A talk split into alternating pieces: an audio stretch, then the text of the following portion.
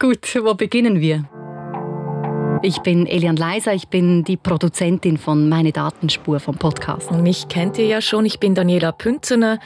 Ich habe recherchiert bei meiner Datenspur und ich war dann auch die Stimme im Podcast. Und wir wollen hier nochmals über den Datenwahlkampf in der Schweiz sprechen, jetzt wo die Wahlen vorbei sind. Genau, denn die Wahlen, die haben ja das Parlament ziemlich verändert. Mhm. Die SVP, die FDP und die SP, die haben Sitze verloren und die Grünen und die Grünliberalen, die haben zugelegt. Irgendwie spannend, jetzt gerade aus Sicht des Datenwahlkampfs verkehrte Welt. Ja, voll, denn die Parteien, die auf den datengetriebenen Wahlkampf gesetzt haben, die haben jetzt eben verloren. Und die Parteien, die eigentlich da nichts gemacht haben, die haben zugelegt. Lass uns doch nochmals kurz rekapitulieren, nochmals kurz zurückblicken. Du hast im ähm, Wahlkampf bei den Parteien nach deinen Daten gesucht, Daniela. Genau, und ich hatte immer die Frage im Hinterkopf, was wissen die Parteien eigentlich über mich? Wissen sie, wo ich politisch stehe? Wissen sie schon, wen ich wähle? Denn Fakt ist, wir streuen unsere Daten jeden Tag im Internet, auf den sozialen Medien.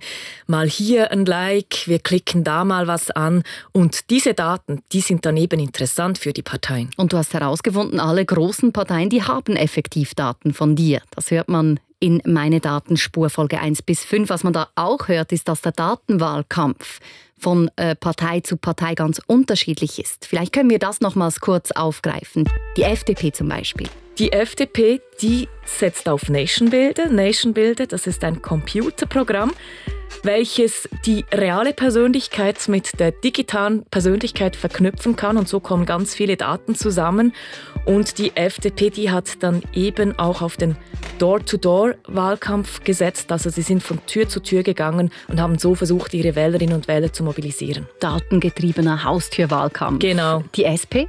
Ja, die hat was ganz Ähnliches gemacht, einfach nicht von Tür zu Tür, sondern am Telefon, aber eben auch datengetrieben. Das heißt, die haben ihren potenziellen Wählerinnen und Wählern angerufen und so versucht, die Leute an die Urne zu bewegen. Die CVP? Die CVP, die hat voll auf den digitalen Wahlkampf gesetzt. Die Mutterpartei, die hat keinen einzigen Franken mehr investiert in ein Plakat, sondern die ganze Werbung, die wurde auf Facebook oder Instagram ausgespielt. Und dann war da noch die SVP. Ja, genau, die SVP, das war ja ein großes Fragezeichen im Podcast. Ich habe herausgefunden, dass die SVP Daten eingekauft hat bei einem großen Datenhändler. Welches aber dann die Strategie dahinter war und was die SVP genau damit gemacht hat, das blieb etwas offen, denn die Partei hat klar gesagt, Wahlkampf sei Parteisache.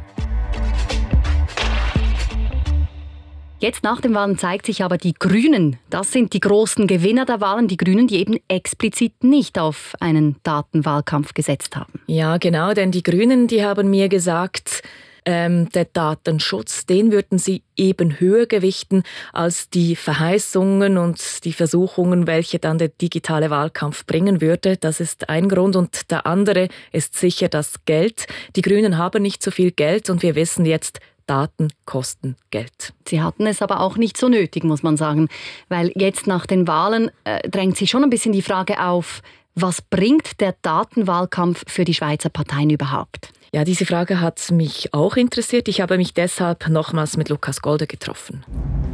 So, ich stehe wieder an der Effingerstraße vor dem Büro von GFS Bern. Lukas Golder kennen wir ja noch von der ersten Folge von Meine Datenspur. Yes. Grüße, Golder. So. so. Genau, er ist Politologe und Co-Leiter des Meinungsforschungsinstituts GFS in Bern.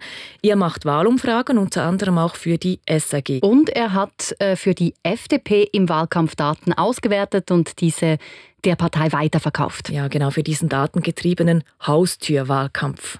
Sag jetzt mal, äh, nach dem schlechten Resultat für die FDP, hat Lukas Golder das Mandat noch? Also arbeitet GFS Bern noch für die FDP? Das habe ich gleich als erstes gefragt und er ist da etwas ausgewichen. Er hat mhm. gesagt, ja, die Analysen und Auswertungen, die würden noch laufen. Er könne zum jetzigen Zeitpunkt noch nicht so viel sagen. Okay, aber zur Frage, was bringen Daten den Parteien im Wahlkampf, hat er dazu was gesagt? Ja, hat er vielleicht ein bisschen verklausuliert. Es ist, wenn jeder gegen jede kämpft, Partei, und das Angebot halt auch eher vielfältiger ist worden in den letzten 20 Jahren und äh, die Markenführung und Positionierung und die ganze schweizweite Wahlkampf oder mindestens in der Sprachregion noch intensiver wird, dann ist eben der Kampf, hebt sich dann auch ein bisschen auf, wenn jeder gegen jeden so offensiv kämpft.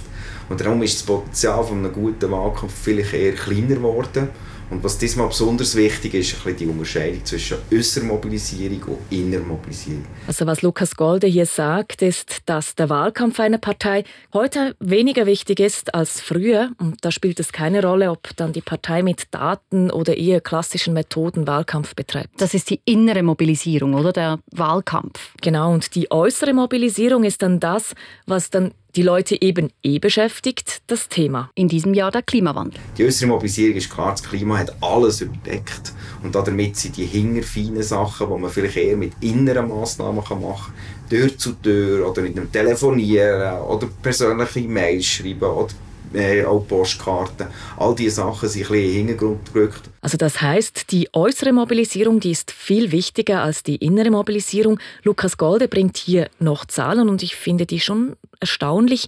Er sagt, der Wahlkampf, der mache nur einen Sechstel der Mobilisierung aus und der Rest, also fünf Sechstel, ist dann das Thema. Okay. Und zum digitalen Wahlkampf sagt Golde, diese hätte in der Schweiz offenbar gar nicht so gut gegriffen. Das zeige sich bei der tiefen Wahlbeteiligung. Ja, ich glaube, die negative Überraschung insgesamt ist die von der sinkenden Beteiligung. Das hat sich zwar so halb abzeichnet aber in diesem Ausmaß ist es irgendwie auch wirklich enttäuschend gewesen. Und das zeigt, dass all die Mobilisierungsaktionen, namentlich im digitalen Raum, nicht wirklich gegriffen haben und dass es nicht so eine Bewegung hat gegeben, die gezeigt hat, hey, mach mit, ist wirklich etwas Wichtiges im Gang. Hier muss man allerdings noch sagen, ganz genaue Zahlen dazu haben wir noch nicht. Die Nachwahlbefragung, die kommt dann erst im Januar und erst dann sieht man auch, wer wirklich an der Abstimmung teilgenommen hat oder eben nicht. Also ob jetzt eher jüngere Menschen an die Urne gingen oder die Älteren. Aber was man trotzdem sagen kann, jetzt so den großen Durchbruch hat der Datenwahlkampf für die Partei nicht gebracht heißt vielleicht auf der anderen Seite, positiv ausgedrückt, ähm, so ein Cambridge Analytica-Skandal, ein Cambridge Analytica-Phänomen ähm, gab es in der Schweiz auch nicht. Also wo man sagt, die haben mit Daten von Millionen von Nutzern die Wahlen beeinflusst oder vielleicht sogar gewonnen. Das geht vielleicht in den USA oder in Großbritannien mit Trump oder Brexit. Aber in der Schweiz funktioniert das nicht. Ja, ich denke nicht, oder? Nein, auf keinen Fall. Wir haben Timo Grossenbacher gefragt, unseren Datenjournalisten. Sicher mal, weil wir ein völlig anderes System haben als, als die Amerikaner und Briten. Und andererseits, weil es in der Schweiz auch nicht zur politischen Kultur gehört, dass man sich gegenseitig durch den Dreck zieht und irgendwelche Halbwahrheiten äh, verbreitet auf sozialen Medien. Das hat schnell einen Boomerang gegeben die nachher äh, nicht im Interesse der Parteien war. Und wir hat es auf jeden Fall überhaupt nicht beobachten jetzt in diesen Wahlen. Also kein Cambridge Analytica in der Schweiz und auch äh, keine Wahlsieger, nur allein dank unseren Daten. Was hat er denn gebracht, der datengetriebene Wahlkampf? Was sagt Timo dazu? Ich denke, das Resultat der Urne ist nicht das einzige Erfolgskriterium für so Parteien. Ich meine, das Kriterium kann auch sein, dass man, dass man Daten sammelt, oder? sei es in so einem Häuserwahlkampf, Door-to-Door, weil diese Daten die kann man auch bei Abstimmungen brauchen, die schon gleich wieder anstehen. Es kann vielleicht auch darum gehen, eine Community aufzubauen, sagen wir jetzt vielleicht mal bei der CVP, oder, was darum gegangen ist, ihre Botschafter oder Influencer, oder wie man dem sagen zu rekrutieren und dort vielleicht so eine kleine Community aufzubauen, ebenfalls wieder für Abstimmungen. Und darum äh, gibt es nicht nur ein Erfolgskriterium und das werden die Parteien untereinander jetzt in dieser ganzen Nachwahlanalyse genau anschauen, ob sie nicht auch etwas gewonnen haben, dank dem digitalen Wahlkampf. Der digitale datengetriebene Wahlkampf 2019, der war also auch ein bisschen Pionierarbeit für die Parteien. Es ist genau so, Parteien werden ziemlich sicher in vier Jahren ihre Dateninfrastruktur stärker ausgebaut haben und wahrscheinlich auch recht investieren in den nächsten paar Jahren, dass sie nachher einfach eine bessere Grundlage haben, in vier Jahren für, für so Experimente zu machen. Weil wir haben ja jetzt gesehen, man kann da schon ein bisschen Geld in die Hand nehmen und auf Facebook etwas machen, aber wenn wir eine relativ unreife Dateninfrastruktur haben, wie wir ja herausgefunden haben, zum Beispiel, dass man es nicht geschafft hat, Daten von all den kantonalen Sektionen zusammenzubringen, zu integrieren in einer Datenbank, dass das der Fall ist, dann hat man jetzt einfach auch noch nicht so viel machen Also trotz des schlechten Resultats für die Datenparteien. Sie bauen die Strategie aus, sie bauen den Datenwahlkampf aus. Ja, genau so die Einschätzung von Timo. Und das bringt uns übrigens zu einer Rückmeldung von euch, die wir hier ja, gerne aufgreifen wollen. Vielen Dank an dieser Stelle für alle diese netten Mails und das schöne Feedback. Genau. Eine Frage, die da nämlich aufgetaucht ist, wie schützen wir unsere Daten denn jetzt besser? Das ist ein bisschen zu wenig thematisiert worden im Podcast. Ja, es bringt jetzt wahrscheinlich nichts, wenn ich, wenn ich dort technische Tipps gebe, weil die ändern sich auch ständig und die Software ändert sich und für vier Jahre wird eh alles anders sein. Das Wichtigste ist für mich die sogenannte Datensparsamkeit, oder? dass man nicht einfach überall bei jedem Formular seine Telefonnummer, seine Adresse, seine E-Mail-Adresse, was auch immer angibt. Auch wenn dort steht, ja, die Daten sind sicher und wir verwenden sie nur für diesen und diesen Zweck. Fakt ist, die Daten werden irgendwann abgespeichert, oder? Und sie sind so lange sicher, bis jemand raushackt, sage ich jetzt mal. Wir wissen auch nicht, ob diese Partei in vier Jahren plötzlich findet, ja, wir haben die dann zu diesem Zweck gesammelt, aber wir machen jetzt etwas anderes damit. Also sicher mal Datensparsamkeit. Und das betrifft auch den Einsatz von sozialen Medien, oder? Äh, wer sagt, dass man sich mit dem richtigen Namen zum Beispiel auf Facebook muss registrieren muss? Oder auf Twitter oder wo auch immer. Es ist nicht verboten, sich Donald Duck zu nennen auf so einer Plattform. Das gehört auch zur Datensparsamkeit. Bist du mit deinem richtigen Namen auf Facebook? Ich bin persönlich nicht mit meinem richtigen Namen auf Facebook. Ich bin noch nie mit meinem richtigen Namen auf Facebook gewesen. Ich sehe keinen Grund, das so zu machen. Meine Kollegen, die finden mich, wenn sie mich finden wollen. Und du? Tja, ich bin mit meinem vollen Namen auf Facebook und Dacht ich meine, ja, es ist ja aber auch ein bisschen eine Erkenntnis von der Datenspur von diesem Podcast. Ich bin ein bisschen selber schuld, dass jetzt alle Parteien Daten von mir sammeln konnten. Ich habe sie auch einfach gestreut. Ich auf der anderen Seite habe meine Daten der SP weitergegeben, so als Experiment ähm, für den Podcast, für meine Datenspur. Ich wollte nämlich mal wissen, was passiert, wenn ich da meine Telefonnummer platziere. Und?